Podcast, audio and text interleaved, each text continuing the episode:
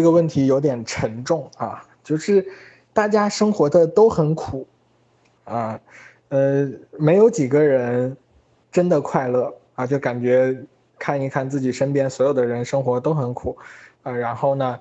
就感觉自己每天做练习，像阿 Q 一样在强行的找快乐，但心里却在怀疑啊，这到底有没有用？到底能不能找到真的快乐？这个问题其实陷进了一个很常见的。误区里面，这个误区叫什么呢？就是有痛苦就一定不快乐，对吗？就是很多时候痛苦和快乐它并不冲突，他们是可以同时存在的。然后有一首歌，呃，年纪大的朋友可能听过，或者至少你应该听过这个名字啊，听听着这句话觉得很熟悉，叫“痛并快乐着”。就是说，在这个世界上，苦的人很多，快乐的人也很多。然后呢，并且你会发现，他们很大程度上是重叠的。啊，你可以试着去问身边人两个问题啊。如果你想要去验证的话，你可以试着去问两个问题。第一个问题是说，你现在是否正在经历着一些让你感受到痛苦的事情？对吧？这个是我们想要了解的，他的痛苦是什么啊？你现在是不是正在经历着一些让你感受到痛苦的事情啊？然后你看一下这个问题啊，回答是的人比例有多少？然后你再去问第二个问题，就是你现在是否能够从自己的生活中啊获得一些快乐？你再看这个问题，回答是的人有多少？然后你就会意识到，很多人他同时在承受痛苦，也在享受快乐。所以这个问题其实取决于，如果你愿意去关注那些痛苦，你就会发现每个人都过得很痛苦啊。但是如果反过来，当你想要去关注积极的一面，你就会发现每个人的生活中一定都存在一些能够支持着他继续往前走的动力啊。那么这种动力一定是一些快乐的体验。那么对于这些真的觉得人生很痛苦。啊，这并且所有人都很痛苦的这样的一些小伙伴，啊，那么积极心理学是不是还有意义呢？我想分享一些自己的看法，就是说所有人都很苦啊，这种状态呢，这种观点，它其实跟佛教里面讲的众生皆苦是很像的，对吧？就是你跟你就是哪怕你不了解佛教，你去看电视剧看什么，你就会发现和尚经常念的一句话就是众生皆苦，对吧？就是在。佛教里面呢，把苦难分成了八种，啊，就是生老病死，这是四种，啊，最常见的。然后还有爱别离，啊，就是你需要和你喜爱的东西、喜爱的人分别，啊，还有怨憎会，就是你需要跟你怨恨的那些东西在一起，啊，这都是让人感到很痛苦的。然后还有呢，就是求不得，就是你的欲望得不到满足。然后最后一种叫五阴炽盛，啊，就是你被。呃，这个世界形形色色的表象所迷惑了啊，失去了那个自己真正认同的那些东西。啊，这是这个总结应该是挺到位的，就是把人生中所有可能会让我们经历的痛苦啊，它确实抽象出来了这八种痛苦。然后你会发现，所有的这些痛苦它都有一个特点，就是你能够控制的东西很少。对吧？就是生老病死，这不是我们作为一个人能够控制的，或者说你活着就必须要经历这些痛苦。当这些苦难降落到你身上啊，当你身处痛苦之中的时候，你是没有选择，也没有办法拒绝的啊，你就是得经历它。所以面对人生很多这样的痛苦，我们是没有拒绝的能力的啊。如果你想要，就非常抗拒这种痛苦。你想要去躲避它，或者想要消灭它，那么这种躲避痛苦或者消灭痛苦的努力，往往会让你在痛苦中陷得越来越深，对吧？就是佛教说的，你太执着了啊，所以你越来越痛苦。这里面带来很重要的一点认识就是，痛苦这件事儿你是没有办法控制的。你说我想让让自己少痛苦一点，你是。做不到的，就你可以这样去想啊，但是你是做不到的，你没有办法控制那个痛苦的大小。但是反过来，反过来看，快乐的事情，它有一个特别明显的特点，就是所有的这些快乐都是你可以可以控制的，你可以掌控的。就是它可能很小啊，它可能持续的时间很短啊，你只是去听一首自己喜欢的歌，那你只有在听着这个旋律响起的时候才能够获得平静啊，它很短啊，你去做一件自己想做的事情，对吧？就是它可可能带给你的满足感持续不了多少时间啊，你你可以和喜欢的人聊聊天啊，或者从你的这个待办的事项里面勾掉一件事啊，我完成了，那所有的这些事情都。会给你带来快乐啊！它虽然持续的时间很短，但是，就是当你意识到这件事能够让你感觉好一点的时候，你可以随时随地的为自己创造这些快乐。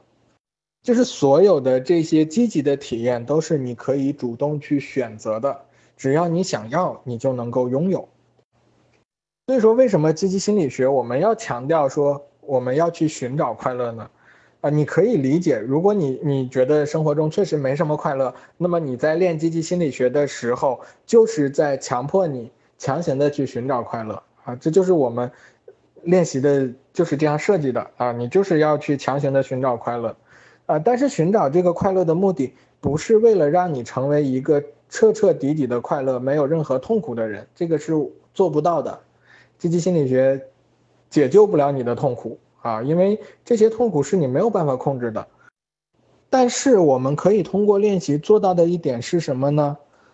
呃，就是我们可以通过这样一种寻找快乐的方式，告诉自己，痛苦并不等于我全部的生活。啊，就是虽然说在我生活的大多数时间里，我都会经历一些痛苦，但是痛苦并不等于我全部的生活。啊，因为即使存在这些痛苦，我仍然可以支配和影响那些发生在我身边的事情。啊，我仍然可以调整好自己的情绪，我仍然可以在想让自己开心的时候，让自己体验到一点快乐。我仍然可以过好我自己的生活，这是积极心理学能够带给我们的最大的好处。所以，如果你把人生当作是被苦难所奴役的一种暴政的话啊，就是我就像苦难的奴隶一样在生活，那么你会发现，每当你找到一一个积极的体验，其实都是对于这个暴政最有利的一种反抗，啊，就是虽然我打不过你，呃，但是呢，我可以通过这种方式和你抗争，啊，就是当你去寻找积极体验的时候，就仿佛在对痛苦说。去他妈的痛苦，老子要跟你战斗到底啊！就是你在发表这样的一个战斗的宣言，这是我们寻找快乐的意义。就是众生皆苦，那么最苦的就是工作了，对吧？那么这个小伙伴说，因为工作的这种持续的高压的状态，好几个月了啊，然后自己一进入到工作的环境，或者一一听到工作的信息，就感到头脑发胀啊，就是。就是我们都能理解到这种状态啊，就是如果你持续的在这种高压的环境中，然后呢，他也找到了一些帮助自己缓解消极体验的方式啊。第一种就是与人转移注意力啊，比如说与人交谈、吃美食或者关注新鲜的事啊，其实就有点像我们说的，就是寻找一些积极的体验啊。但是随着这些事情越来越习以为常，就感觉啊，就很难关注到这些事情上了。或者说这些积极的事情太少了啊，就是嗯每天的花样不够多啊，导致他们不足以对抗呃工作的这种压力和痛苦，这是第一个转移注意力。然后第二点呢，就是建立新的想法。呃，我常常一感到消极呢，就能找到一些新安慰自己的新的想法，这是我的一个优势哈，可能是比较乐观或者有希望的这样一种优势。但是即使有了新的想法啊，并且觉得新的想法有道理，但受限于这个高压的现实环境啊，就是那个压力一直存在，还是感受不到放松啊，感受不到这种畅快，依旧是很疲倦、很劳累啊，没有这种神清气爽的感觉。那么我们该怎么去建立初心和好奇心，让自己不再受到高压想法的困扰？啊，首先鼓励一下这一位朋友，就是。转移注意力，还有建立新的想法，这两种都是特别特别好的调节情绪的方式啊，也是我们在练习中一直鼓励大家去尝试的一些行动啊。然后关于具体使用中的问题呢，我们就一项一项说啊。先说转移注意力这件事儿呢，我的建议是你可以提前为自己去列一个清单啊，就像我们在基础营去写那个让我愉悦的十件事情啊这样的一个清单，或者在积极心理学里面，你可以把你每天的这些事情把它总结出来啊，有哪些能够让我开心、能够让我感到放松的事情啊，就是我们去维护这样的一个清单啊，就是这个清单上列满了所有能够让你从工作压力中获得喘息的这样的一些事啊，所有让你放松的。愉悦的、舒适的事情都可以列上来，啊，并且这个清单是可以随时补充的啊。比如说你啊，过两天练习的时候发现，哎，这件事情能够让我很放松啊，那么你可以把这件事情再补充进来啊，就是把你在练习中写过的所有的这些事情都有机会加在这个清单里啊。然后如果你想要尝试一些的话，你甚至可以在清单后面再加一列，就第一列是这件事情是什么，第二列是基于你过去的一些经验。在什么时候做这件事儿带给你放松的那种，或者说快乐的感受最强烈啊？这个是我们可以从经验中获得的，对吧？就是我上一次是刚刚呃在工作的时候，办公的时候摸鱼的时候啊，我做这件事儿特别爽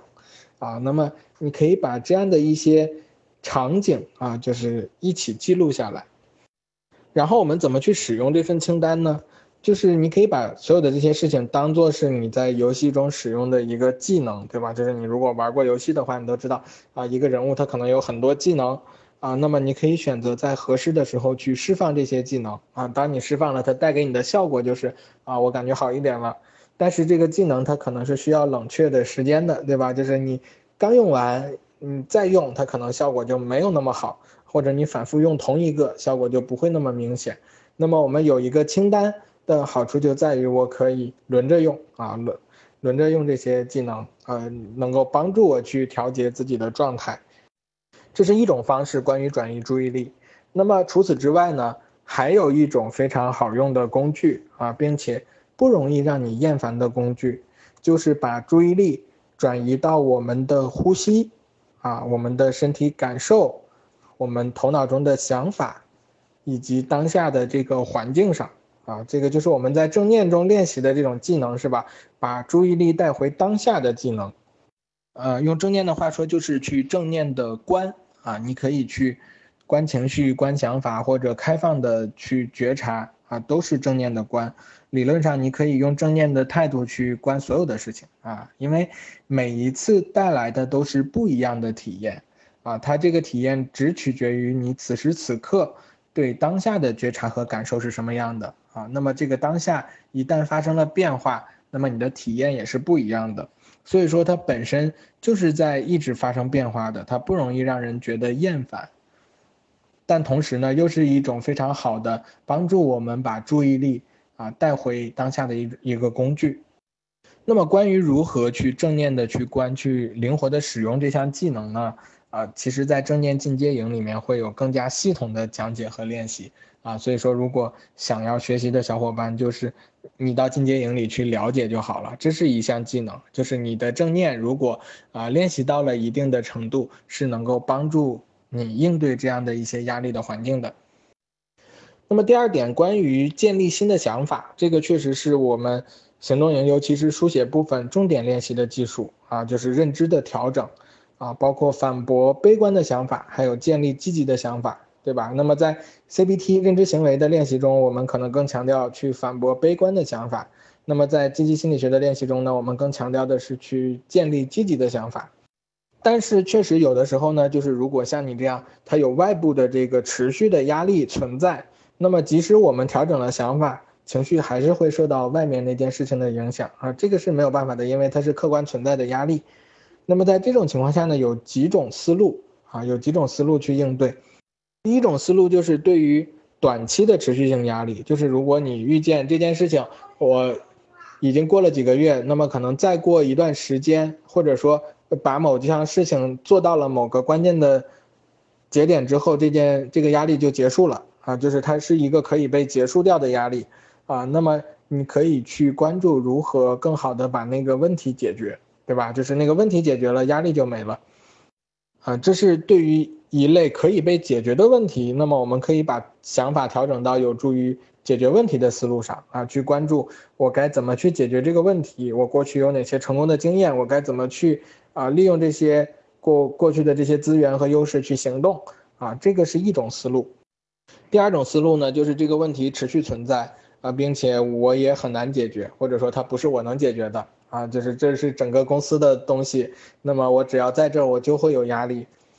那么这种情况下，我们可以尝试去改变，或者说短时间内去改变一些这个产生压力的环境啊，比如说我可以通过主主动的休年假来缓解，对吧？就是。呃，一般来说，就是我们工作还是需要去休假的。就是如果你长时间处在高压状态的话，那么换一个环境啊，就是让你彻底从原来那个环境带给你的持续的压力中摆脱出来，去调整自己的身心状态，啊是有必要的啊。因为当你把自己的状态调整到一个合适的呃程度的时候呢，你可能能够更充分的去应对那些压力。可以通过先休假，等到休息的差不多了啊，再回来继续啊，去应对这个有压力的外部事件，这是第二种思路。第三种思路就是，如果这个压力持续存在，或者说在我可预见的未来，它都会一直存在，甚至我没有办法通过休假让自己短时的获得放松的话。啊，就是如果是处在这样的一个状态下，我们可能需要做的一件事情就是我要去重新梳理自己的价值了，啊，为什么呢？就是我要去寻找这个压力对于我来讲意义是什么啊？它能够带给我的价值是什么？我为什么要经受这个压力？如果你找不到，那你就要好好的考虑一下，我是不是要继续选择这种有压力的生活方式。啊，当然你可以继续选择，那么前提是这个压力对你来讲是有意义的，啊，它可以为你带来一些好处。那如果这件带给你压力的事情，它对你没有任何的好处，啊，就是你必须要忍受这样的压力，啊，并且这件事情可能在你人生的这种价值排序中也没有那么重要，啊，那你可能可以考虑的就是它是不是可以舍弃的，啊，我我是不是需要为自己重新去做出一个选择，所以说。就是对于这样的一些压力，我们其实是有不同的处理思路的。你可以看一下，我现在要做的是去把那个问题解决了，还是我让自己先休息一会儿啊，调整好了状态再重新回来应对这个压力，还是说我现在要重新评估一下，我是不是还要跟这个压力死磕到底？